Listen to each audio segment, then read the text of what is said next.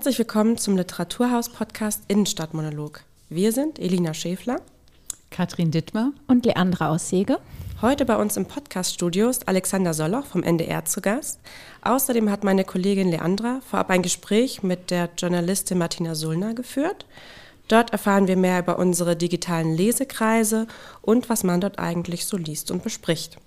Wir blicken heute auch schon voller Vorfreude auf unser prall gefülltes Winterprogramm. Aber zunächst einmal zu dir, Alex. Ja, hallo. Freut mich. Schön, dass du da bist. Wir kennen uns ja noch gar nicht so lange. Äh, wir haben wir hatten vor ein paar Wochen die erste Programmsitzung. Mhm. Ähm, wir sind ja Kulturpartner, also das Literaturhaus Hannover und der NDR. Was genau das bedeutet, magst du uns das ein bisschen erzählen?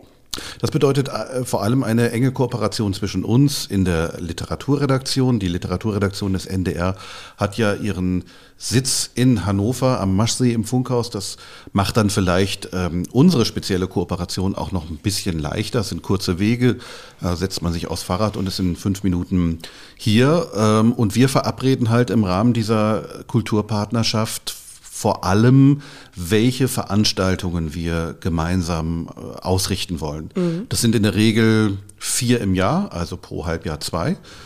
Und wir haben das eigentlich in den letzten Jahren so gehalten, dass wir uns immer nach einer jeweiligen Buchmesse, also nach Leipzig, naja gut, Leipzig, es fällt ja immer aus, äh, neuerdings, ähm, aber sagen wir mal in vorherigen Zeiten und vielleicht kommt das ja auch wieder und dann jedenfalls auch nach der Frankfurter Buchmesse immer im Hinblick auf die kommende Saison, äh, jetzt also zuletzt, als wir uns kennengelernt haben, im Hinblick auf, auf das Frühjahr, dass wir uns die Programme anschauen, dass wir gucken, äh, welche Autoren, welche Autoren könnten interessant sein, was könnte interessant sein, vor allem auch für eine Veranstaltung, das ist ja auch auch unser Interesse als NDR, die wir hier nicht nur am Abend selbst äh, haben und über die wir uns freuen, sondern die auch lohnt, aufgezeichnet und dann mhm. später in unserem Programm gesendet zu werden. Mhm. Du bist Literaturredakteur beim mhm. NDR und ähm, weil wir uns auch noch nicht so lange kennen, habe ich dich tatsächlich mal gegoogelt oh und habe einen Eintrag vom NDR auf der Homepage gefunden, natürlich eine sehr zuverlässige Quelle. Dann wird das stimmen, was da Von 2013 und ich würde oh. das gerne einmal zitieren, wenn ich darf. Ja. Alexander Soloch, der Mann vom Niederrhein, liebt es, auf seiner Quetschkommode zu klimpern oh. und heike gereimte Lieder zu erfinden. Er liebt die Leichtigkeit seiner Studienstadt Leipzig, aber auch die Alster, weil sie ein Gewässer ist, das verbindet. Er liebt es, mit seinem Fußballverein zu leiden, der immer so anmutig in Schönheit stirbt. Er liebt Schärfe und Witz Kurt Tucholskis und das Buch, das man immer wieder lesen kann, Puh der Bär. Ja, 2013, da habe ich noch in Hamburg gelebt, sonst hätte ich natürlich über die Reize des Maschsees oder so formuliert in diesem Text, der glaube ich inzwischen auch äh, von der Homepage genommen ist, aber das Internet vergisst ja nichts. äh, aber ich denke, äh, ja, zu all dem kann ich eigentlich nach wie vor stehen. Ja. Sehr schön. Hm. Wie bist du denn zum NDR gekommen und was machst du so als Literaturredakteur dort? Gekommen zum NDR bin ich übers Volontariat. Also am Ende des Studiums, wie gesagt, in, in Leipzig, ähm, habe ich mir halt angeschaut, äh, welche Rundfunkanstalten. Ich hatte in Leipzig schon Uniradio gemacht. Ähm, da ist ja das erste deutsche Ausbildungsradio überhaupt gegründet worden, Mitte der 90er Jahre, glaube ich. Radio Mephisto 97.6. Da habe ich Radio machen gelernt. Ähm, und das war so toll, dass ich mir dachte, also ich kann eigentlich in meinem Leben gar nichts anderes mehr machen als Radio. Da stand also schon mal fest, in welche Richtung. Damals dachte ich eigentlich eher so Nachrichten, Politik oder so. Ähm, habe mich dann bei verschiedenen ARD-Anstalten auf Volontariate beworben und beim NDR hat es so weit geklappt, dass ich immer in die jeweils nächste, nächste Runde kam. Fing mit einem Wissenstest, glaube ich, an. Dann musste man sich hier vorstellen und dann gab es nochmal Interviews und so. Probereportagen musste man machen. Jedenfalls, das ging gut. Und dann habe ich hier anderthalb Jahre Volontariat absolviert, mit sehr vielen Stationen übrigens in Hannover, in der Landespolitik, in der Redaktion Aktuelles, in der Hannover-Redaktion. Aber dann auch, ähm, und das war vielleicht dann die Wende weg von der Politik und dem aktuell, aktuellen Kram hin zur Kultur, dann eben auch beim Radiosender NDR Kultur. Mhm dessen Hauptsitz in Hamburg ist, der aber eben auch hier die Abteilung in Hannover hat. Und äh, ich glaube, es war im Dezember 2004. Da bin ich hier vorstellig geworden in der Abteilung, die damals noch das kulturelle Wort hieß. Schon allein, also dieser Name, kulturelles Wort, schon toll. Ne? Da denkt man ja gleich, äh, da will man auch unbedingt den. Damals residierte noch der große Hanjo Kesting, der, glaube ich, jedem ähm, im Literaturbetrieb noch ein, ein Begriff ist. Und das waren natürlich die, die, die großen, wissenden, äh, belesenen Leute, die dort arbeiteten. Und jedenfalls ähm, habe ich mich wahrscheinlich nicht ganz blöd angestellt und bekam dann einen sogenannten Rahmenvertrag als fester Freier beim NDR ähm, und habe dann da acht, neun Jahre lang, glaube ich, alles Mögliche gemacht, moderiert, Beiträge und so. Und dann kam irgendwann das Angebot, Literaturredakteur zu werden. 2014 war das. Ähm, und so bin ich dann von Hamburg wiederum nach Hannover gewechselt in die Literaturredaktion, habe es keinen Tag bereut. Ähm, das ist wirklich, äh, es ist nicht gelogen, wenn ich sage, fast jeden Tag gehe ich ähm, ähnlich wie Puderbär, der geht zwar nicht zur Arbeit, der fragt sich aber auch jeden Tag, ich, was heute wohl passieren mag. Und, mhm. und so geht es mir auch. Und es ist wirklich, also ich meine, mit Büchern beruflich zu tun zu haben, Autorinnen, Autoren treffen, Veranstaltungen mit euch auszurichten, ich meine, was kann Schöneres geben? Fußballreporter, das wäre vielleicht noch was für die, für die zweite Hälfte des Berufslebens. Da denke ich nochmal drüber nach. Ähm, und ihr habt eine Literaturredaktion beim NDR Kultur, was ja auch schon ähm, interessant ist, weil ihr natürlich vor allen Dingen auch viel zum Thema klassische Musik macht. Aber die Literatur hat schon auch einen festen Platz bei euch im Programm. Vielleicht ähm, magst du noch mal so ein bisschen erzählen, welche Formate da so vorkommen. Also die Lesungen, die wir hier gemeinsam mhm. veranstalten, die finden ja immer innerhalb der Reihe der Norden liest statt. Mhm. Aber gibt es da auch noch andere Formate, die ihr für die Literaturfans bereithaltet bei euch im Programm? Genau, und der Norden liest wiederum, das äh, bildet sich dann ab in der Sendung Sonntagsstudio. Mhm. Das ist ein historischer Begriff, wie so manches interessanterweise historisch ist. Ähm, also auch der kulturelle, das kulturelle Wort ist ja, glaube ich, eine Schöpfung aus den 60er Jahren. Erst seit Anfang dieses Jahres heißen wir Kunst- und Kulturjournalismus. Kann jetzt jeder selbst entscheiden, was, was man schöner finden möchte, das kulturelle Wort oder Kunst- und Kulturjournalismus. Ähm, genau, wir haben das Sonntagsstudio, wie gesagt, jeden Sonntag, ähm, obwohl es meistens nicht im Studio spielt, heißt die Sendung so, denn es spielt eigentlich in den Veranstaltungssälen Norddeutschlands, in den Literaturhäusern, in Buchhandlungen mitunter auch. Und das ist sozusagen der Ort jeden Sonntag 20 Uhr, an dem wir abbilden, welche Veranstaltungen wir mit unseren Kulturpartnern ausrichten. Lesungen vor allem, aber auch Diskussionsformate. Es gibt hier in Hannover ja auch die Herrenhäuser-Gespräche in Schloss Herrenhausen oder es gibt den Hörsalon im Buziers Kunstforum. Das sind aber oft auch literarische Veranstaltungen. Ähm, das ist der Sonntag. jeden Tag haben wir das Gedicht in der Reihe Lauter Lyrik, immer um 10.40 Uhr, wird betreut vom Kollegen Joachim Dix, den ihr ja auch kennt, der ja auch gelegentlich äh, Lesungen moderiert. Ähm, wir haben täglich eine Buchbesprechung um 12.40 Uhr in der Reihe äh, Neue Bücher. Und das sind also sozusagen die Rubriken und darüber hinaus, ach so, natürlich ganz wichtig, darf man überhaupt nicht vergessen, das ist, glaube ich, auch am publikumswirksamsten, unsere Reihe am Morgen vorgelesen, betreut von der Kollegin Anna Hartwig, also mit ähm, im Studio produzierten Lesungen aktueller Texte, in der Regel Romane, die gibt es ja auch schon unheimlich lange. Ja. Ich meine, dass Hanjo Kesting die ins Leben gerufen hat. Wie oder? er überhaupt alles ins Leben gerufen ja, hat. Ganz am Anfang, äh, aber. Ja, genau. Das, mhm. Also mindestens seit Ende der 70er Jahre, wenn nicht sogar schon noch, noch länger. Genau. Früher also, gab es auch am Abend vorgelesen, das gibt es aber nicht Doch, gibt es auch noch, oh, am Abend vorgelesen. Da, da höre ich immer andere Lesungen, deswegen merke ich das nicht. Da solltest du eigentlich im Bett liegen, aber. also ich, glaube, muss ja hier immer arbeiten. Ja, ach so, schlimme Zustände. Genau, da laufen dann immer äh, klassische Texte. Ne? Ähm, äh, auch, das muss man dazu sagen, rechtefrei freie Texte. Denn die Produktion solcher Sendungen, also am Morgen vorgelesen, ist natürlich mit all den Rechten und Lizenzen, die damit verbunden sind, nicht ganz äh, kostengünstig. Und abends dann eben rechtefreie klassische Texte, die aber auch äh, viele Interessenten finden. Genau. Ähm, das sind, glaube ich, die regelmäßigen Reihen und dann sind wir natürlich auch noch dafür da, auf Aktuelles zu reagieren. Ähm, also wie zuletzt äh, Todesfall Hans Magnus Enzensberger, dann geht einer von uns ins Studio und ähm, versucht äh, mehr oder weniger aus dem Stegreif einzuschätzen, ähm, wie ist das Werk desjenigen, derjenigen einzuschätzen. Da gucken wir uns dann halt eben immer an in der Redaktion, wer, wer hat dazu ähm, am, am meisten zu sagen, wer hat da die meiste Expertise. Das läuft dann sozusagen immer rund in der Redaktion. Ähm, oder wenn Preise verliehen werden und so weiter, Büchnerpreis, Deutscher Buchpreis. Ähm, also genau, für diese Aktualität sind wir halt eben auch da. Äh, Literaturnobelpreis natürlich auch ganz wichtig. Da würde ich mir nochmal einmal so reingrätschen, weil, weil du das gerade sagst mit Hans Magnus Enzensberger, allgemein nur noch HMI abgekürzt, mhm. schon mal, ja. Und ähm, ihr müsst ja ein irres Schallarchiv haben, ja. oder? Ihr müsst da von all diesen Leuten, die wir heute schon der Generation Enzensberger ja. oder vielleicht auch dazwischen zuordnen, es ist doch fast alles beim NDR-Radio gewesen, was ähm, in der deutschsprachigen, aber auch fremdsprachigen Literatur mal zum sich im Radio ausgedrückt hat, oder? Fast wundere ich mich, jetzt wo du das gerade auch noch mal so sagst, äh, wundere ich mich ein bisschen darüber, dass sich nicht viel öfter Biografinnen und Biografen bei uns melden, die zum Beispiel, was weiß ich, an einer Biografie über Hans Magnus Enzensberger oder so arbeiten und fragen, könnten wir vielleicht diese Lesung haben oder so, denn es stimmt.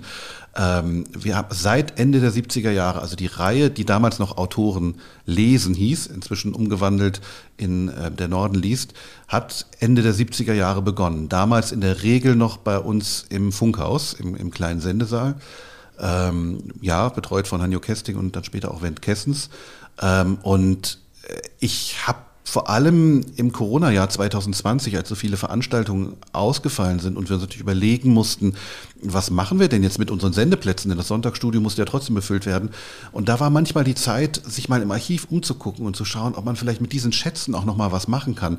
Und das ist natürlich wirklich ein Traum. Also man hat seit Ende der 70er Jahre jede Autorin, jeden Autor ähm, der irgendwie von Bedeutung war oder immer noch ist. Äh, jeder und jede ist dort aufgetreten und wir haben eine wundervolle, natürlich im, wie soll ich sagen, äh, Gewande der damaligen Zeit auch durchaus präsentierte und moderierte Veranstaltung. War nochmal etwas anders, als wir das heute machen, etwas weniger Dialog, etwas monologischer insgesamt, aber jedenfalls ein Reichtum. Und ich wünsche mir immer, ähm, mal irgendwie, weiß ich nicht, mir drei Monate frei nehmen zu können, nur um mir das alles anzuhören. Denn ich glaube, aus diesem Archivmaterial ließen sich nochmal richtig, also das sind Schätze, daraus ließen sich nochmal, ließen sich richtig neue tolle Sendungen machen. Oder zum Beispiel vor zwei Jahren wäre Marcel Reich-Ranitzky mhm. 100 Jahre alt geworden. Und da habe ich gefunden bei uns im Archiv eine Sendung, die er in den 60er Jahren gemacht hat, zusammen mit Hans Meyer. Das war so, um, ich glaube, 63 Zwei bis 66. Legenden. Das literarische Kaffeehaus hieß das, glaube ich, oder wie hieß das? Das war auch hier in irgendeinem Café in Hannover. Ich habe leider jetzt nicht im Kopf, welches das war. Und das war, also wunderbare Sendungen mit, weiß ich nicht, mit Erika Mann und mit Max Frisch und Friedrich Dürrenmatt und ganz, und das war wirklich im Diskurs, auch konfrontativ zum Teil. Auch natürlich, man hat auch die Spannungen zwischen Hans, äh, zwischen Reich Ranitzky und Hans Meyer heraushören können. Also dieses Archiv, man müsste wirklich eigentlich ähm, sich bis, zur, bis zum Ruhestand beurlauben lassen, um das einfach mal alles auszuwerten und zu analysieren. Es ist alles da. Es hat nur leider keiner von uns so richtig systematisch Zeit, sich das mal ja, anzuhören. Es wäre aber auch ein bisschen schade, wenn du jetzt bis zum Ruhestand beurlaubt wärst, oder Elina? aber definitiv.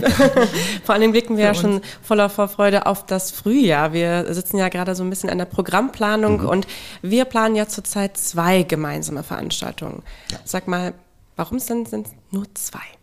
Wir haben natürlich ähm, viele Kooperationspartner im Norden. Ihr seid uns einer der liebsten, aber mhm. es gibt ja zum Beispiel auch das äh, Literaturhaus Rostock, es gibt äh, das Literarische Zentrum in Göttingen, es gibt das Literaturhaus in Hamburg, es gibt auch hier in Hannover den Salon, noch mhm. den literarischen, wenn ich den erwähnen darf. Ja. Äh, genau. ähm, also viele Partner, die natürlich alle mit uns gern zusammenarbeiten, mit denen wir auch zusammenarbeiten und nicht so viele Sendeplätze. Mhm. Ähm, dass wir sagen könnten, wir machen jetzt mit jedem drei oder vier Veranstaltungen. Wir schauen schon, ähm, ihr habt jetzt vielleicht gerade in meiner Aufzählung bemerkt, Schleswig-Holstein ist da durchaus noch ein bisschen unterrepräsentiert. Da wollen wir äh, auch noch etwas stärker vorkommen. Vielleicht mit dem Kieler Literaturhaus ein bisschen mehr zusammenarbeiten. Da hat es ja auch einen Personalwechsel gegeben an der Spitze. Da guckt man ja auch immer. Es geht ja auch mal darum, mhm. wo versteht man sich, wo gibt es vielleicht ähm, einfach eine gute Basis für eine Kooperation. Ähm, in Rendsburg gibt es auch noch einen interessanten Kooperationspartner.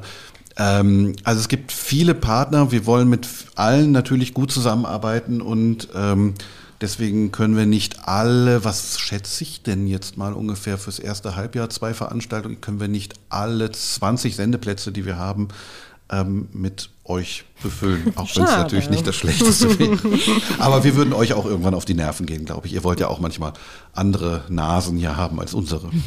Apropos Nasen vor Ort, äh, du hast ja eine also das ist ja eine Besonderheit auch deines ähm, Berufs, dass du sowohl eben organisatorisch tätig bist und zusammen mit den Partnern ähm, die Programme konzipierst, als auch im Studio tätig bist, als auch aber eben dann auf der Bühne. Also ähm, unsere regelmäßigen Besucherinnen und Besucher werden sicherlich dein Gesicht auch vor Augen haben, denn du hast ja hier auch schon die eine oder andere Lesung moderiert.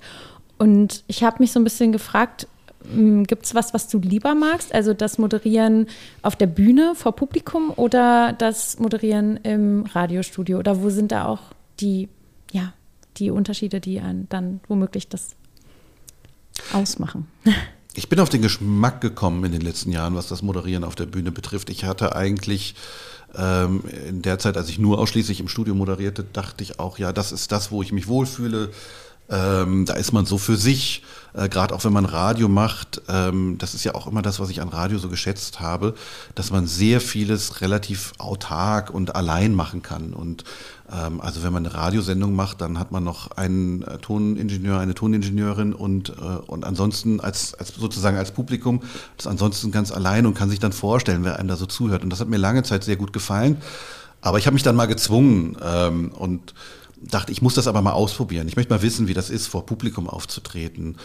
Ähm, und das ist natürlich schon noch mal was ganz anderes, wenn man unmittelbar eine Wirkung spürt. Ähm, also wenn man, wenn man spürt, wie der jeweilige Gast beim Publikum ankommt, wie irgendeine Äußerung, die man macht, irgendein Quatsch, den man erzählt, ähm, natürlich immer eingebettet in tiefe Seriosität, mhm. ähm, wenn das, weiß ich nicht, auf Gelächter stößt oder auch auf Unverständnis und so weiter. Das ist, also ich bin mittlerweile nicht selten mit der Situation konfrontiert gewesen, dass ich mir dachte, also an den drei oder drei Tage bevor die Lesung anstand, die ich moderieren sollte, ach, warum habe ich mir das auch noch auf und musste das unbedingt sein? Und hast du etwa genug zu tun? Und ja und es, vielleicht hat es sogar auch ein bisschen was mit äh, gelegentlichem Lampenfieber zu tun, so eine Stunde ja. vorher, wenn ich dann denke, ach, hätte ich nicht auch irgendwie Buchhändler werden können oder so oder irgendwas. Aber die moderieren auch durchaus ja, ab und zu. Jetzt, die, die moderieren jetzt auch noch, das stimmt, genau. Also ich weiß gar nicht, oder hätte ich Buchhalter werden sollen oder so und immer wenn die Veranstaltung vorbei ist, denke ich, ach, wie schön, dass ich das gemacht habe. Und das ist natürlich, das ist natürlich das Fatale daran, so, das bewirkt natürlich, dass man immer wieder sagt, ja, ich möchte weiter moderieren. Es hat schon was Rauschhaftes auch. Also es ist wirklich, es klingt banal und es ist schon tausendmal gesagt worden, aber Applaus und wenn dann hinterher noch, und das passiert ja oft, äh, gerade auch hier ist ja ein tolles Publikum in Hannover, kommen dann nochmal zwei, drei Menschen zu einem und sagen und bedanken sich vielleicht auch für die Moderation. Ähm, und das ist schon, das ist schon ein sehr, sehr großer Lohn. Ich wüsste gar keinen, wüsste gar keinen größeren. Also insofern, ähm, natürlich bin ich gerne im Studio, aber ich möchte das hier auf der Bühne auch nicht missen und, ähm, und möchte hoffen, dass Menschen äh, noch jahrzehntelang gern zu Lesungen gehen. Ne? Da das kämpfen wir ja wir auch. natürlich auch. Ja. ne? Dass das Publikum uns nicht verloren geht. Ich kann, Entschuldigung, ich, ich kann das auch, was du erzählst, gut nachvollziehen, wie ich leider hier schon vielleicht zu oft gesagt habe, mache ich das ja auch schon eine Weile. Und trotzdem ist es so, dass man bei jeder Veranstaltung, also ob das nun die an sich ja übersichtliche äh, Lesung am Abend ist oder eben auch was größer organisiertes, ähm, immer so eine gewisse Anspannung da ist und erst in dem Moment, wenn es dann läuft und man ja, merkt, es läuft genau. auch ganz gut, kann ja auch mal schieflaufen, passiert aber zum Glück toi toi toi selten. Und dieses mit dem Lampenfieber, das trifft übrigens auch auf die Autorinnen und Autoren zu. Auch die Routinierten in Wahrheit sind die eigentlich alle immer nervös und verdienen deswegen auch so ein bisschen unsere freundliche Begleitung, weil die da gleich performen müssen. Publikum, du erwähnst ja, wir haben ein tolles Publikum, aber manchmal stellen Leute sich das vor, oh Gott, setz dich da hin, liest aus seinem Buch und dann kriegt er ja. dafür einen Honorar. Aber es ist eben doch ein bisschen mehr, so ein bisschen entäußert man sich eben doch immer gerade wenn man dann die eigene Kunst präsentiert. Und das ist schon was Besonderes nach wie vor, finde ich. Und ist das nicht auch interessant? Jede und jeder äh, ist eigentlich auf eigene Weise nervös, oder? Da gibt es die Autorin, mhm. die irgendwie die Stunde vorher absolute Ruhe braucht und nicht mehr angesprochen werden möchte. Und da, da gibt es denjenigen, der, zum, der, der sich irgendwie äh, in, in, mit dem Erzählen von Witzen oder so mhm. bei Laune hält. Ähm, andere müssen vorher noch unbedingt was essen oder was trinken, ähm, gerne auch mal alkoholisches.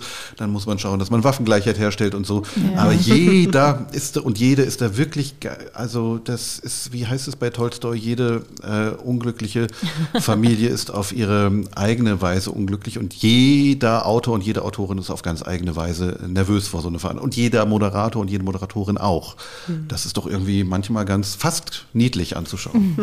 Ja, und du bist ja dann als Moderator auch in dem Moment die Person, die die Autorin oder den Autor in diesen letzten Momenten, bevor es dann losgeht mit der Lesung, auch begleitet. Also zumindest bei uns ist es in der Regel eben so, dass wir uns dann auch zurückziehen mhm. und meistens den Moderator, die Moderatorin mit Autorin ähm, allein lassen. Und ähm, das ist ja dann auch so eine sehr auf eine Art intime Situation, weil man eben mit dieser Nervosität des anderen so unmittelbar konfrontiert ist. Also da braucht es bestimmt auch eine gewisse Portion Einfühlungsvermögen, könnte ich mir vorstellen. Ja, wahrscheinlich ein, einfach ähm, versuchen zu erkunden, wie ist der Mensch jetzt, wie ist der drauf. Ähm, in der Regel hat man ja sowieso vorher schon mal Kontakt gehabt. Ähm, Vielleicht dieser sogenannte Erstkontakt ist gar nicht unwichtig. Also entweder hat man sich geschrieben, wie hätten Sie es denn gern, welche Stellen möchten Sie lesen, ähm, wie viele Stellen und so weiter. Oder man hat selbst eine Idee und äh, konfrontiert dann denjenigen damit.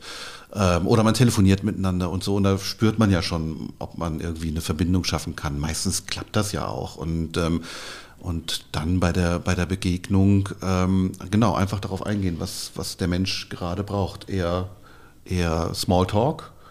Ähm, da ist ja dann Fußball immer ein gutes Thema. Selbst interessanterweise sogar bei denjenigen, die behaupten, sie würden sich nicht für Fußball interessieren, aber irgendwie hat doch, äh, hat doch jeder irgendeine Haltung dazu. Ähm, oder eben Stille und, ähm, und einfach Stille und Lächeln und das und dann hat man das Gefühl, das wird schon. Und auf der Bühne merkt man nach zwei Minuten schon, weiß man, das wird ein guter Abend oder nicht. Und wie Katrin, wie du gerade gesagt hast, interessanterweise fast immer geht's gut, ne? So die, ja. also wenn man versucht, das ist ja, wäre ja jetzt ein schönes Thema für uns, so richtig ver, verpatzte Abende. also in, in, in, man reißt sich zusammen, ne? Weit über 20, über 25 Jahren Erfahrung kann ich sagen, zwei wüsste ich zu nennen, wo ich denke, gut, dass es vorbeiging. Aber will ich jetzt auch gar nicht von anfangen, ist zum Glück auch länger her. Beruhte natürlich auch so dann auf Missverständnis, wo ich auch als Veranstalterin dann im gedacht habe, du hättest im Vorfeld mehr tun müssen. Und durch mhm. deine Schilderung eben wurde ja auch klar, äh, Leandra hat es ja schon angedeutet, wie wichtig für uns die Moderatorinnen und Moderatoren sind. Die machen ja einen ganz Großteil der, also es ist nicht nur die tolle Kooperation, dass wir schon seit so vielen Jahren mit NDR Kultur diese Zusammenarbeit haben, sondern das macht ähm, ja auch, dass ihr es seid, die dann moderieren. Ähm, das gestaltet ja unser Programm ganz stark mit. Das ist ja das vor allen Dingen, was dann nach außen geht. Und insofern ist das natürlich herrlich, wenn man weiß, da gibt es Leute, die können das richtig gut, auf die können wir uns verlassen. Ähm, und das ist auch wichtig, dass das dann genug Spannung zwischen den beiden oder dreien oder meistens sind es ja zwei oder drei auf der Bühne gibt, aber eben auch genug Empathie. Das ist so eine, so ein, ähm, wir sitzen hier oft im Vorfeld, das ahnst du ja gar nicht, Alex, und überlegen, ach, wer könnte denn was moderieren, wer passt zu wem? Und dann fliegen dann hier so die Namen rum. Das wirkt immer fast so ein bisschen herzlos, aber ich vergleiche das auch immer ein bisschen damit, als würde man so ein Menü zusammenstellen, mhm. als wenn man, was passt zueinander und nee, die sind zu harmonisch miteinander und nee, die ist zu ruhig für den und umgekehrt oder so. Also das äh, ein bisschen kennt man euch ja dann auch und andere, die hier natürlich noch moderieren. In der Kooperation ist es natürlich naheliegend, dass ihr das selber aussucht und wir sind äh, damit auch immer einverstanden. Aber das ist, da seid ihr, die hier auftreten, moderieren, eben ein enorm wichtiger Teil des ganzen Profils vom Literaturhaus.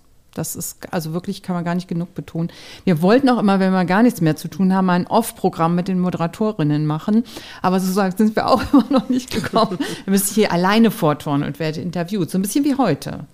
Weiß nicht, wie du das fändest. Oder kannst was machen, ja, das, was du äh, sonst nicht machen kannst. Fußball ja, spielen. muss man sich immer die Frage stellen, interessiert mhm. das die Leute tatsächlich? Ne?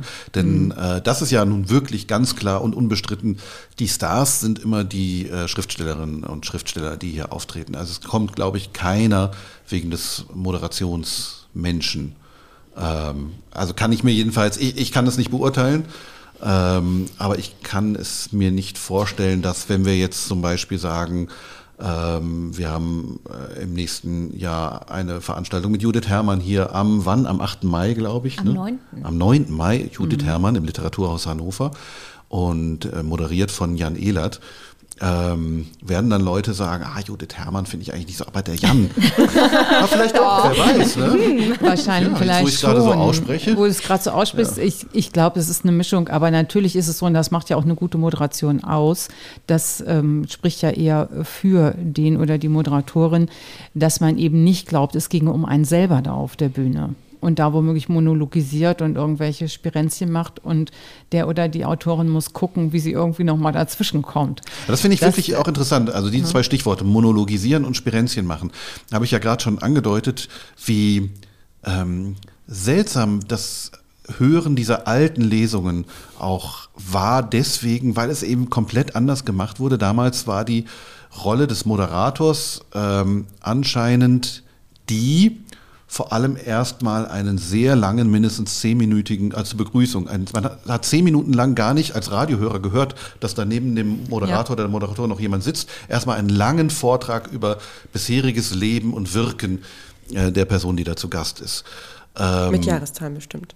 Ja, mit sehr, sehr vielen Jahreszahlen und sehr vielen Buchtiteln und sehr vielen Preisen, ja. die bis dahin auch schon gewonnen worden sind.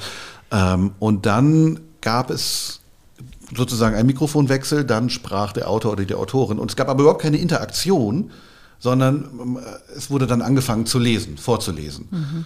Und zwar sehr lange. Ähm, ich bewerte das alles überhaupt nicht. Ich finde es nur interessant. Sehr lange, dreiviertel Stunde, 50 Minuten gelesen und dann Fragen aus dem Publikum, die mhm. dann aber auch kamen und die, das kennen wir ja, von unterschiedlicher Güte waren. Manchmal waren es Vorträge, auch aus dem Publikum, manchmal waren es sehr gute Fragen. Ähm, und dann war eine Lesung, wie heute auch, nach 90 Minuten vorbei.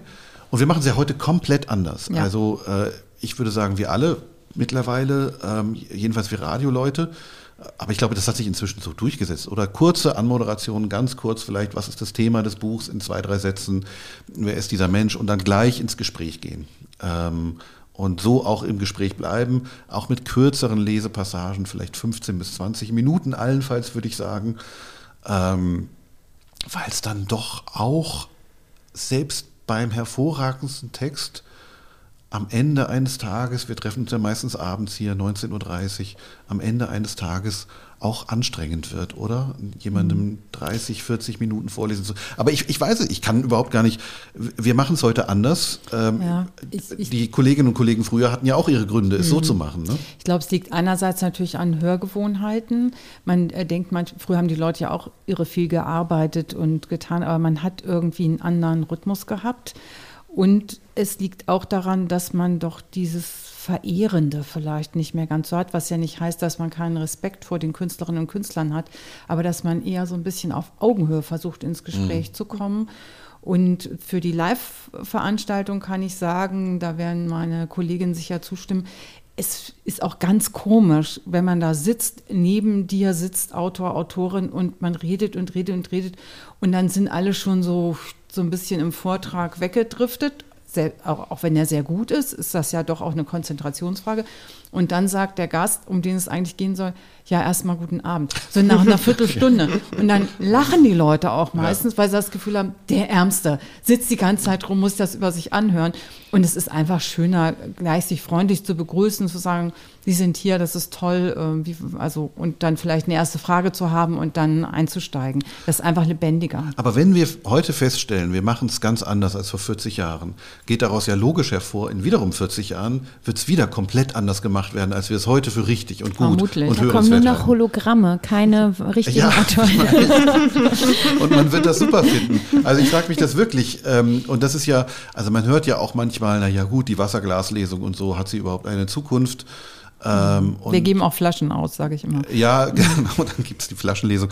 Ähm, und es gibt natürlich auch Veranstaltungen, ähm, da wird dann versucht, eben da deutlich von abzukehren und zu sagen, ja, aber dann müssen es noch irgendwie, vielleicht spielt man noch einen Film ein, das ist dann fürs Radio schwierig, oder man macht irgendwas mit Musik oder sonst was.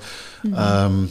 Aber irgendwie ich bin immer noch komischerweise, obwohl ich mich gar nicht für so reaktionär halte, von der Wasserglaslesung an und für sich überzeugt, weil ich denke, das Wesentliche, warum Leute in die Literaturhäuser kommen, ist doch die Möglichkeit der Begegnung mit äh, Autorinnen und Autoren, die sie womöglich schätzen, verehren, lieben ähm, und ähm, die Möglichkeit, dem noch ein bisschen näher zu kommen, diesem Phänomen Literatur. Und das kann man ja, manchmal sind die einfachsten Mittel halt die besten und das ist so eine mhm. Wasserglaslesung. Ne? Ich würde ihr noch nicht den Abgesang. Die Qualität des Gesprächs singen. macht natürlich was aus und damit sind wir wieder am Anfang sozusagen.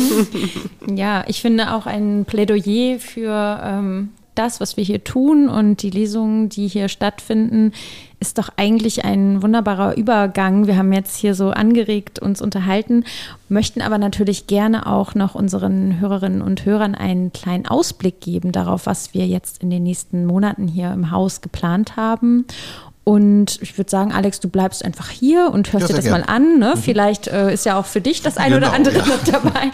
Und äh, gib Freizeitgestaltung. Uns, genau. Ja. Wenn dir noch irgendwas einfällt, ergänzend zu äh, den Gästen, die wir hier haben, dann ähm, streu das gerne ein. Wir sind da immer offen für ähm, Kommentare. Alles klar. Also wir beginnen äh, den Dezember mit Boalem Sonsal. Katrin Boalem Sonsal war ja auch schon häufiger bei uns. Stimmt sogar schon vor dem Friedenspreis. Genau, mhm. er hat den äh, Friedenspreis des deutschen Buchhandels gewonnen, unter anderem ein algerischer Autor. Wir freuen uns sehr, dass er den, die Reise auf sich nimmt und einige Lesungen hier in Deutschland, unter anderem auch in Hannover, ähm, machen wird. Und die Moderation, weil wir gerade viel drüber gesprochen haben, erwähne ich es, äh, übernimmt in dem Fall seine Verlegerin, was ja auch ähm, eine besondere Konstellation ist. Katharina Eleonore Meyer vom Merlin Verlag und sie sprechen über die drei neuesten Bücher von Bourlem Sonsal. Das ist auch so ein bisschen Grund, warum Bourlem Sonsal schon oft äh, bei uns war und schon früher. Das ist ja so eine Connection, ne? Merlin Verlag, Niedersächsischer Verlag und Buchlust und so weiter. So, das ist auch eine ganz schöne Zusammenarbeit mit denen. Und es sind auch durch durchaus äh, sehr strittige Themen, die ähm, zur Sprache kommen werden, weil Sonsal doch auch eine starke Islamismuskritik mitbringt und ähm, es nicht nur literarisch sein wird diesmal, sondern eben auch um dieses kulturelle, politische gehen wird wo er auch ähm, einige Debatten ausgelöst hat. Also das wird sehr spannend. Und das Ganze ähm, auf Französisch und mit deutscher Übersetzung, das vielleicht noch als Hinweis. Und was ihr auf keinen Fall unerwähnt lassen dürft, ich sehe hier gerade ähm, als ähm, Schauspieler zu Gast sein wird Rainer Frank, der dann ja, die deutschen Texte genau. liest. Ähm, und das ist ja sowieso ein ganz, ganz super Schauspieler, mhm. der Rainer äh, Frank. Äh, wie wir überhaupt, finde ich, tolle Leute in Hannover haben. Ich erinnere mich, vor drei Jahren durfte ich hier eine Veranstaltung mit Boalem Sonsal moderieren. Da hatten wir Sonja Beiswenger äh, als ja. äh, Vorleserin. Das war auch fabelhaft und äh, wenn man dann noch so jemanden wie Rainer Franke hat, es gibt ja noch so viele andere Namen. Also allein das, ich habe gesagt, wegen der Moderation kommt man nicht, aber wegen der Schauspieler vielleicht schon mhm. auch. Aber Boalem Sonsal an sich ist auch toll. Und für Boalem Sonsal, genau. genau. ja, Mensch, gut, dass du es erwähnst. Rainer Frank, auch für uns ein ganz ähm, gern gesehener Gast. Bevor das Jahr zu Ende geht, ähm, freuen wir uns sehr, dass auch mit der Literatur Nord weitergeht. Ähm, ausnahmsweise mal an einem Samstag mit Senturan Varataraja und seinem Roman Rot Hunger geht es weiter. Auch 19.30 Uhr wie gewohnt, ähm, nur eben an einem Samstag ausnahmsweise. Die Literatur Nord hat ja jetzt schon ähm, zwei Lesungen hier in, in Form von zwei Lesungen hier stattgefunden. Dieses Jahr sind es, oder in dieser Saison sind es fünf Lesungen insgesamt. Und ähm, nach Sentoran Varataraja erwarten uns dann im nächsten Jahr allerdings erst die Lesung von Steffen Mensching am 19.01. Und Fatma Eidemir ist auch mit dabei am 2.2. Fatma Eidemir war mit Jins zwar ähm, manche erinnern sich sicherlich ähm, auch dieses Jahr im Frühjahr schon einmal bei uns, aber sie ist eben auch ähm, Teilnehmerin bei der Literatur Nord. Deswegen wird sie dann ein zweites Mal hier zu Gast sein. Wir machen das Literatur Nord-Programm ja immer mit insgesamt, wie viel sind wir? 16 Leuten oder so, ne? Mhm. Aus äh, sechs, nee, sieben Städten jetzt. Das klingt schon fast wie mit 27 Fachkräften aus vier Städten. Nein, nein. Ähm, und deswegen kommt dann auch diese Doppelung. Aber es ist auch so gefragt, äh, Fatma Aydemir mit Jins, dass äh, das gar kein Problem ist und dass wir auch jetzt schon merken, dass die Karten sehr gefragt sind. Also kleiner Wink mit dem Zaunfall in Richtung Vorverkauf. Ja. Und wer sich vorbereiten will auf Centuran Varataraja, kann sich ja gern mal eine Folge unserer Reihe Land in Sicht anhören. Das ist unser Ex- Literatur-Podcast, den wir zusammen mit der Schriftstellerin, der niedersächsischen Schriftstellerin und Kritikerin Lisa Kreisler gemacht haben, die ja im Schaumburger Land lebt, Land in Sicht. Und daraus ist dann ähm, ist sozusagen aus dem Podcast Weltall wieder entschwebt und in die Radiowelt zurückgekehrt, eine Radiosendung geworden, auch im Sonntagsstudio, über das wir gesprochen haben. Und unsere Februarausgabe hatte das Thema Poesie der Körper und Himmelskörper. Mhm. Und da haben Juliane Bergmann und Lisa Kreisler auch ausführlich über diesen Roman Rot Hunger von Senturan Varataraja gesprochen. Unbedingtes Pflichtprogramm für alle, die zu dieser Lesung kommen. Ja, und das ist auch ein sehr besonderer Text. Von daher ist es vielleicht auch ganz gut, wenn man sich da schon mal so ein bisschen vor Hat auch mit Kannibalismus ja, zu tun und so. Genau, ähm, genau. ndr.de-land in Sicht. Da kann man alle Folgen hören. Nicht gut, dass mit, ich das unterbringen konnte. Ja, sehr gut. Nicht mit Kannibalismus hat zu tun. Da schalte ich mich jetzt noch mal ein. Unsere Weihnachtslesung mit Heiko Postmann. Da gibt es zwar Lebkuchenmännchen, aber die sind natürlich aus Lebkuchen und ähm, Weihnachtspunsch wieder mit und ohne Schuss.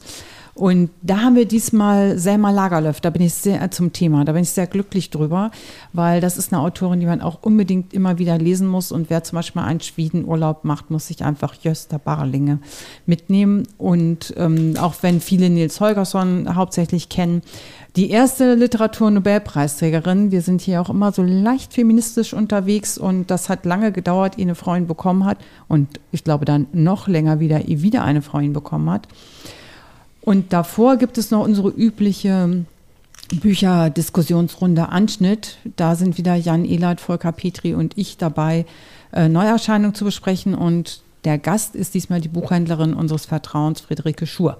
Das ist dann alle, also alles noch, pardon, das ist jetzt also alles noch im Dezember. Boalem Sonsal, Centuran Varataraja, Anschnitt und die Weihnachtslesung. Genau, Friederike Schur war ja auch schon mal hier bei uns im Podcast zu Gast. Mhm. Das wollte ich nur noch ergänzen und hatte damals ja schon ähm, ein Buch von Stine, Stine Pilgert, ich kann es wahrscheinlich nicht richtig aussprechen, äh, im Gepäck. Und so viel sei verraten, ähm, am 13.12. wird sie auch ein anderes, neues, also für uns deutschsprachige LeserInnen ein neues Buch von Stine Pilgert vorstellen. Sachbuchfans auf jeden Fall aufgepasst für den Januar. Da haben wir gleich drei Klartextlesungen. Einmal kommt Shelley Kupferberg zu Gast mit ihrem Buch Isidor. Dort schreibt sie über ein jüdisches Leben oder ein ganz konkretes, nämlich von ihrem Großonkel Isidor und seinen Aufstieg und Niedergang. John von Düffel wird mit Das Wenige und das Wesentliche zu Gast sein bei uns. Da freuen wir uns sehr darauf. Ähm, und ganz besonders möchte ich Ihnen noch mal erwähnen, dass Philipp Stab leider ähm, am 15. November nicht äh, zu uns kommen konnte. Und deswegen können wir die Veranstaltung zum Glück nachholen. Und zwar wird er sein Buch mitbringen, Anpassung, neues Leitmotiv der Gesellschaft. Am 31.01. sprechen wir genau über dieses Thema hier bei uns im Literaturhaus. Und John von Düffel, apropos, fällt mir noch mal ein, Autoren, die nervös sind oder nicht. John von Düffel ist immer, ich plaudere einfach mal aus dem Nähkästchen, keine Ahnung, wie er das findet, ob er das hier hören wird, ist einfach sowas von überhaupt nicht nervös und ähm, meine Erinnerung ist immer, er sagt, ja, ja, ich bleibe noch ein bisschen so, dann kommt er aber doch sehr knapp, trinkt ein Glas Wasser, macht eine ganz tolle Performance, trinkt wieder ein Glas Wasser und setzt sich in den Zug und, und ist entschwunden. Und man ist immer so ein bisschen traurig, dass er nicht länger geblieben ist, weil es immer so schön ist mit ihm, einfach auch so menschlich. Aber das ist John von Düffel und einfach klasse und diese Essays, auf die kann man sich auch wirklich sehr freuen. Und ja, wir haben ihn mit seinen Essays in unserer gerade schon erwähnten Reihe Klartext eingeladen. Ähm, wir haben allerdings auch wieder Lesungen im Programm, die keiner Reihe zugeordnet sind, die aber natürlich äh, nicht weniger wichtig bei uns im Programm äh, sind. Und zwar ist das einmal Jochen Schmidt, der am 7.2. mit Vlogs zu uns kommt. Da geht es so ein bisschen um die Frage, was ist eigentlich ein gutes Leben? Es geht um Aussteigerpläne, Träume, die aber dann vielleicht auch ein wenig an der Realität scheitern. Das Ganze mit Jochen Schmidts typischem trockenen Humor gespickt. Und Sabrina Janisch wird am 23.02. zu uns kommen und in Sibir spannt sie einen über 50 Jahre umfassenden Bogen in der deutsch-russischen Geschichte. Es geht um die Suche nach Heimat und es geht aber auch um Liebe natürlich. Wie sollte es anders sein? Wir freuen uns sehr drauf, dass Sabrina Janisch seit einiger Zeit mal wieder bei uns mit ihrem neuen Buch jetzt zu Gast sein wird. Und dann fehlen noch zwei ja. wenn ich richtig aufgepasst mhm. habe, zwei Veranstaltungen ähm, in unserem Programm. Und zwar einmal das Abschlussfest von genau. unseren Online-Lesekreisen am 17.01. Was wird denn da passieren? Kurz vor der Sommerpause gab es ja bereits schon mal so ein Abschlussfest und da ähm, sind dann eben die Leiterinnen, kann man denke ich sagen, von diesen Online-Kreisen zusammengekommen. Ähm, man hat einfach ein bisschen darüber reflektiert, wie, wie sind diese Lesekreise ähm, abgelaufen, dass man sich auch mal miteinander trifft und nicht einfach nur per Zoom-Schalte ähm, sich ähm, ja, austauschen kann, sondern eben live vor Ort hier im Literaturhaus. Und genau das wollen wir eben auch hier bei diesem Abschlussfest am 17. Januar. Aber nicht nur das, sondern es ist ein offener Abend für alle Literaturinteressierten, denn wir hier vom Literaturhaus setzen uns zusammen und machen ein Literatur-Table-Quiz für alle. Ja. Und, also, und wir freuen uns natürlich, wenn mehr Leute dazukommen. Ja. Also bitte nicht abgeschreckt sein, wenn wir nicht beim Lese Online-Kreis dabei war. Und wie, was, was gibt es zu gewinnen? Wir haben uns sowas aus, wollen wir das noch nicht verraten? Oh, das, es gibt tolle Gewinne, aber. Genau, super. Also ähm, und ein kleiner Umtrunk. Es gibt einen kleinen Umtrunk, genau. Und es gibt Gewinne, Gewinne, Gewinne. Sind die Fragen schwer? Hm. hm. Nee, ich finde nicht. Also, aber wenn man die Antworten selber ausgetüftelt hat, findet man natürlich, was man weiß, ist nie schwer. Ne? Wir können ja mal eine Fragen, eine stellen, entschuldigt, wir können mal eine Frage stellen. Das ist meine Testfrage, ähm, ähm, die ich glaube, 95 Prozent aller Leute falsch beantworten. Gut, und deswegen kannst Druck du dich jetzt so hoch, gar ja. nicht blamieren. und das ist eine Niedersachsen-Frage, die habe ich auch schon mal den Kollegen von Eat, Read, Sleep übrigens gestellt. Ich bin ja zugezogen, insofern ja, du bist bin ja ich nochmal entschuldigt. Ja. ja, eben. Also die Frau Helene von Wilhelm Busch, woran stirbt die? Willst du einen Multiple Choice haben? Ja, sehr, sehr gerne. Wir hatten, als, als ich ein Kind war, habe ich immer wieder mir so ein, wir hatten so ein dickes Wilhelm Busch Buch. Ich musste mir aber immer wieder Max und Moritz angucken. Mhm. Ich fand mhm. diese Backofenszene so unglaublich brutal. Ja. Und bin da immer wieder, also ich, deswegen kam ich nie das weiter. Das ist super kam schon, Max und aber, Moritz aber Alex, das ist super, dass dir das schon einfällt, weil Wilhelm Busch immer maximal brutal. Das ist sozusagen die Eselsbrücke jetzt schon. Mhm. Also, stirbt die Frau Helena an Altersschwäche? Stirbt sie bei einer rasanten Kutschfahrt mit dem Vetter Franz oder verbrennt sie? Sich verbrennt. Ja. Ja. Sehr gut. Und unter großem Angstgewimmer verkohlt das fromme Frauenzimmer. Sie ist natürlich sturzbetrunken, das ist hier ihr Problem. Also Wilhelm Busch wirklich mal ganz böse. Super, du bist einer von den wenigen, die das sofort richtig beantwortet haben. Ich würde sagen, Alex, du bist eingeladen am 17.01. Komm vorbei, du hast hiermit den Eignungstest bestanden. Vielleicht kannst du ein Joker für jemanden sein. Richtig. Genau, also 17.01. Und äh, dann am 16.02., das ist die zweite Veranstaltung, die uns noch fehlte auf der Liste, haben wir Marlene Strerowitz zu Gast, eine wirklich ganz wichtige zeitgenössische österreichische Autorin. Wir hatten, manche mögen sich erinnern, ähm, vor, kurz vor der Pandemie ähm, eine, oder eigentlich zu Beginn der Pandemie, das wurde uns dann nämlich zum Verhängnis, eine internationale Marlene Strerowitz-Tagung hier geplant, zusammen mit der Uni Hannover. Und diese Tagung konnte dann leider eben pandemiebedingt nicht stattfinden. Und in dem Jahr hat Marlene Strerowitz auch den Preis der Literaturhäuser gewonnen und konnte die damit verbundene Lesereise auch nicht antreten. Also es äh, war alles ähm, nicht so schön für uns und auch nicht für Marlene Strerowitz. Und deswegen ist es umso schöner, dass sie dann jetzt den Weg zu uns findet. Moderiert von Martina Sulner, deren Name vorhin schon einmal gefallen ist weil wir gleich mit ihr ein Interview hören, was ich mit ihr im Vorfeld geführt habe. Da wird es auch um die Online-Lesekreise gehen, äh, die ihren Abschluss mit, den Table -Quiz, mit dem Table-Quiz-Abend finden. Martina Sulner ist nämlich eine der drei ModeratorInnen dieser Lesekreise. Und ich weiß nicht, wollen wir vielleicht einfach in das Interview jetzt direkt mal mhm. reinhören? Mhm, sehr gerne. Ja, dann würde ich sagen, äh, Interview ab.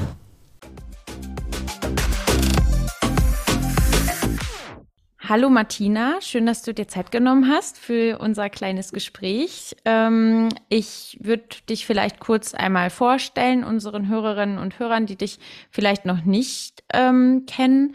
Martina Sullner moderiert bei uns auch regelmäßig Veranstaltungen im Literaturhaus. Sie ist Journalistin und ähm, Literaturkritikerin und Wissenschaftlerin und arbeitet unter anderem für das Redaktionsnetzwerk Deutschland und eben auch als Moderatorin bei uns. Und nicht nur das, sondern Martina äh, leitet auch seit, ja, seit fast einem Jahr, kann man sagen. Ne? Ich glaube, Anfang des Jahres haben wir ähm, gestartet ähm, unsere Online-Lesekreise, zumindest einen davon.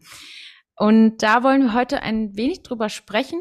Und Martina, vielleicht magst du erst mal ein bisschen erzählen, ähm, ein Online-Lesekreis für alle, die sowas noch nie mitgemacht haben. Wie kann man sich das vorstellen? Wie läuft sowas ab? Ja, hallo erstmal, Leandra. ähm, also, wie läuft das ab? Wir treffen uns ganz klassisch alle zwei Wochen, mittwochs abends um 19 Uhr über Zoom, kommen da zusammen und reden über einen Text, den ich einige Tage vorher verschickt habe an die Teilnehmerinnen. Mhm. Ähm, und der Text, das ist jeweils ein Ausschnitt aus einem Buch, das in dieser Saison oder in der jeweiligen Saison im Literaturhaus Hannover vorgestellt wird. Also es war zum Beispiel, hatten wir jetzt ähm, einen Ausschnitt aus Sissi von Karen Duwe mhm. oder einen Ausschnitt aus dem Buch von Miko Sophie Kümel, Triskele. Und äh, wir kommen dann da zusammen und ja, sprechen über diese Textausschnitte, streiten darüber, teilen unsere Eindrücke und versuchen so dem, dem Text so ein bisschen auf den Grund zu kommen. Ja, und das heißt, ihr habt ähm, pro Sitzung wirklich einen Textausschnitt, mit dem ihr euch beschäftigt oder habt ihr auch manchmal verschiedene Bücher in einem in einer Nein. Sitzung? Also wir haben also fast immer wirklich ein Textausschnitt. Wobei es natürlich so ist, ähm, dass sich ganz oft Fragen oder Rückfragen auftun. Ach ja, in dem Text ging es um Familie. Wir haben doch vor vier Wochen auch dieses Buch von Miku Sophie Kümel gelesen. Da ging es auch um Familie. Wenn man, wenn man sich die unterschiedlichen Familienkonstellationen anschaut, was fällt uns da auf? Mhm. Also Ne? So, ne? Wobei man vielleicht grundsätzlich noch sagen sollte, also wir sind kein akademischer Kreis, wir sind wirklich ein Lesekreis, wo einfach Menschen, die gerne lesen, zusammenkommen, sich über Bücher austauschen und es werden bei uns, also wirklich, also wie sich das in so einem Lesekreis gehört, es werden hier keine Noten oder Sternchen verteilt für besonders äh, kluge äh, Beiträge oder so etwas, sondern also da ist alles, alles drin, alles möglich und ähm, da, da, kann wirklich jeder von der Leber weg seinen Eindruck teilen. Ähm, was halt nur so ist, dass ich dann immer mal wieder sage, ja, Sie sagen jetzt hier so vehement, dass Sie den Roman total langweilig finden oder diesen Romanausschnitt, aber Jetzt werden Sie mal ein bisschen konkreter. Mhm. Was finden Sie denn genau daran langweilig? Ja, und an der Stelle entsteht ja dann auch eigentlich das Gespräch über den Text. Ja. Also, ja. Ne, weil ansonsten würde man sich ja quasi treffen und jeder gibt sein Urteil ab oder ihr Urteil über den Text und dann ist die Sitzung ja auch eigentlich schon vorbei.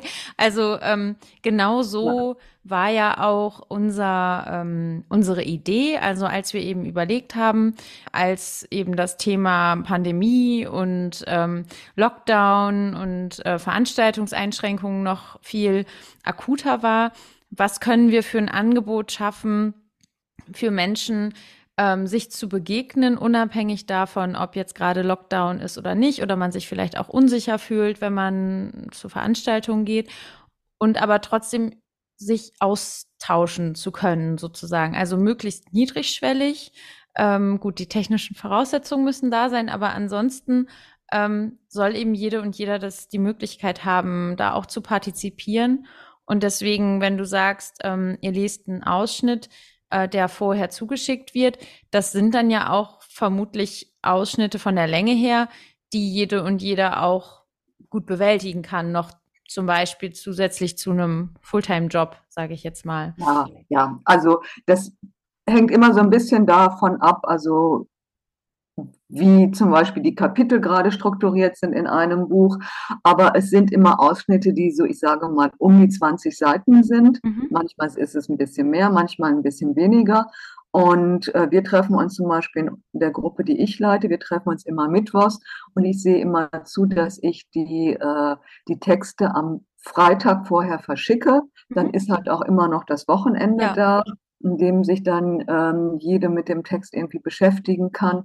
Also das ist also für die meisten, die da teilnehmen, eigentlich kein Hexenwerk, weil das sind sowieso begeisterte Leserinnen. Also ja. Und für die sind dann 20 Seiten.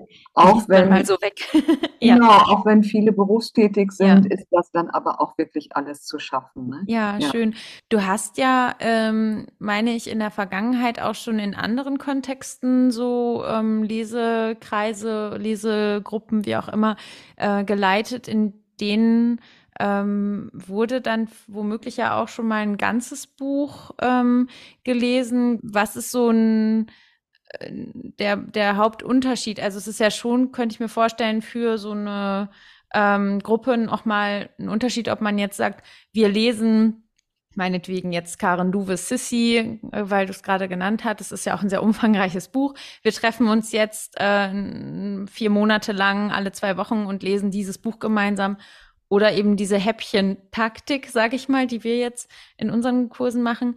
Merkst du da auch in den Diskussionen oder ähm, in der Herangehensweise einen Unterschied oder wie es ankommt bei den Teilnehmenden? Naja, wir haben das mehrmals, also in den verschiedenen Kursen, die ich bislang gemacht habe, auch besprochen. Mhm.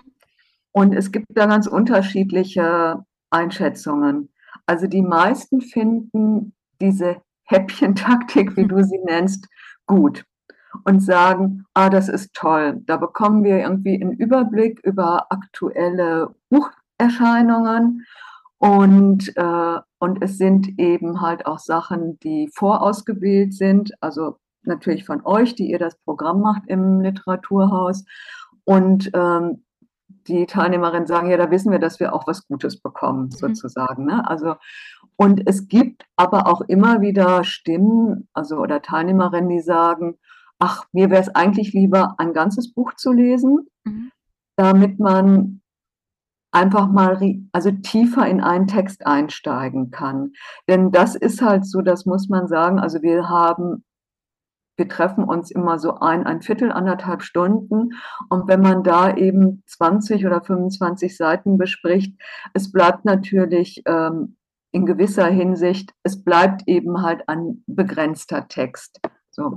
Aber ich finde es ehrlich gesagt auch gar nicht so verkehrt, weil es dadurch auch die Möglichkeit gibt, dass einfach so unterschiedliche Texte und unterschiedliche Autoren, Autorinnen und unterschiedliche Stimmen äh, eben auch in dieser Runde besprochen werden. Wir haben ja im Literaturhaus auch ab und zu andere Textgattungen, also zum Beispiel ähm, Sachbuchabende. Ähm, hast du da auch schon Erfahrungen gemacht mit deiner Gruppe? Habt ihr auch schon in Sachbücher reingeschaut oder ähm, sind es hauptsächlich belletristische Texte? Also wir lesen hauptsächlich belletristische Texte. Mhm. Also wir haben auch schon mal Lyrik gelesen. Mhm. Ja. Äh, das ist übrigens sehr, sehr gut angekommen. Ach, schön. Und darauf hat sich dann so, äh, daraufhin hat sich dann so ein kleines, ich sag mal, ein eigenes Projekt für eine Stunde entwickelt, weil dann kamen wir auf die Idee, ach, weil ähm, die Teilnehmerinnen waren so begeistert von der Lyrik, ähm, so dass ich gesagt habe, Mensch, wollen Sie nicht nächstes Mal einfach äh, mal ein, zwei Gedichte mitbringen, die Ihnen besonders gut gefallen oder Ihnen besonders am Herzen liegen? Ja. Und da hat sich eine ganz, ja, finde ich, eine sehr schöne und intensive Sitzung daraus entwickelt. Ja, Hast du irgendwie ein Beispiel vielleicht auch für einen Text, der ähm, besonders, über den ihr besonders viel diskutiert habt? Ja, auf jeden Fall. Also da fallen mir zwei Texte ein. Einmal der Sissi-Text von Karen Duwe, über den wir gerade schon gesprochen haben. Und dann aber auch ähm, der Roman von Daniela Dröscher, mhm. Liegen über meine Mutter. Also der ist wirklich sehr unterschiedlich aufgenommen worden und kontrovers aufgenommen worden. Also einige Teilnehmerinnen äh, fanden das ganz toll. Mhm. Und es hat auch sehr viele, äh, sehr viel persönlich bei denen angesprochen, weil es geht ja um eine Frau, der Roman spielte in den 80er Jahren, äh, der von ihrem Mann immer gesagt wird, sie sei viel zu dick. Und es geht in dem Buch letztlich ja auch um die Definitionsmacht eines Mannes über den Körper einer Frau. Ja. Und ähm, es gab aber auch Leserinnen, die sagten, oh, das Buch ist so langweilig. Das ah. ist ja gar kein richtiger Roman. Das ist ja auch, das Buch von der Daniela Droscher ist ja auch wirklich autofiktional. Ja. Und äh, das haben manche geliebt. Mhm. Und andere fanden das ganz schrecklich und sagten, ah, ich war gerade so richtig im Lesefluss und habe mich da so reinbegeben in die Geschichte. Und dann kam wieder so ein komischer essayistischer Einschub. Okay. So, und da haben wir uns sehr, äh, ja, sehr kontrovers drüber auseinandergesetzt. Und aber ich meine, das ist natürlich auch das Tolle, also warum ich auch solche Lesekreise so mag, einfach die unterschiedlichsten Einschätzungen zu einem Text zu hören. Und ähm, ja, da gehen natürlich manchmal auch so ein bisschen die Wogen hoch her, aber das soll ja auch so sein. Also ähm, ich würde sagen, wenn das jetzt nicht Lust gemacht hat auf äh, die Teilnahme am Lesekreis, dann weiß ich auch nicht. Also ich kann schon mal so viel verraten. Nächstes Jahr gibt's die neue Runde. Ähm, ab Januar kann man sich dafür anmelden. Im Februar geht's dann weiter. Martina wird auch wieder mit dabei sein. Und dann wird Martina auch noch in Funktion der äh, klassischen, sage ich mal, Lesungsmoderation bei uns sein.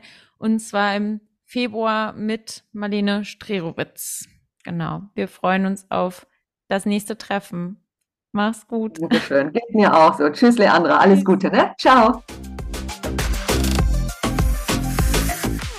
Und eine ähm, witzige Anekdote möchte ich noch nachreichen, quasi zu diesem Gespräch, was wir geführt haben. Martina hat mir erzählt, dass in ihrem Lesekreis äh, tatsächlich drei Teilnehmerinnen ähm, mitmachen, die die eine lebt in München, die andere in Offenbach und die dritte hier in Hannover. Und die haben sich das äh, überlegt, als gemeinsame Freundinnenaktion sozusagen sich äh, beim Lesekreis anzumelden von Martina und treffen sich jetzt alle zwei Wochen eben mit diesem Lesekreis und haben, haben das so als regelmäßigen Termin.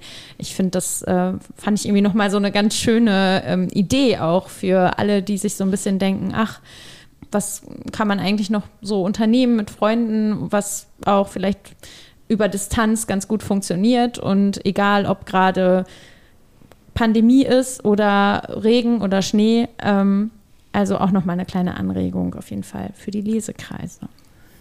Ja, wer jetzt Lust bekommen hat, beim Lesekreis mitzumachen, es wird auch wieder neu geben. Wir geben das rechtzeitig bekannt und zwar ab Februar. Und wir freuen uns dann natürlich, wenn ihr erstmal auch zum Abschlussfest am 17.01. kommt, könnt ihr reinschnuppern, das kennenlernen. Überhaupt sind wir jetzt am Ende des Podcasts. Wir haben uns zeitweilig ganz schön verplaudert. Ich hoffe, ihr hattet aber trotzdem Lust zuzuhören. Alex, es war total super nett, dass du da bist und warst. Und ich freue mich ja, wir haben es ja gut, wir sehen dich ja auch schon bald wieder. Und ansonsten kann man dich ja immer auf NDR Kultur hören. Und jetzt wissen auch die, die hier zugehört haben, wer dieses Programm für die Literatur dann unter anderem macht. Und ähm, das ist wirklich ein Glück, dass wir das ehemals kulturelle Wort und jetzt Kultur, Kunst und Kulturjournalismus. Genau, äh, auch noch in Hannover sitzen haben, die kurzen Wege. Also vielen Dank fürs Zuhören. Bis bald. Tschüss. Tschüss. Tschüss.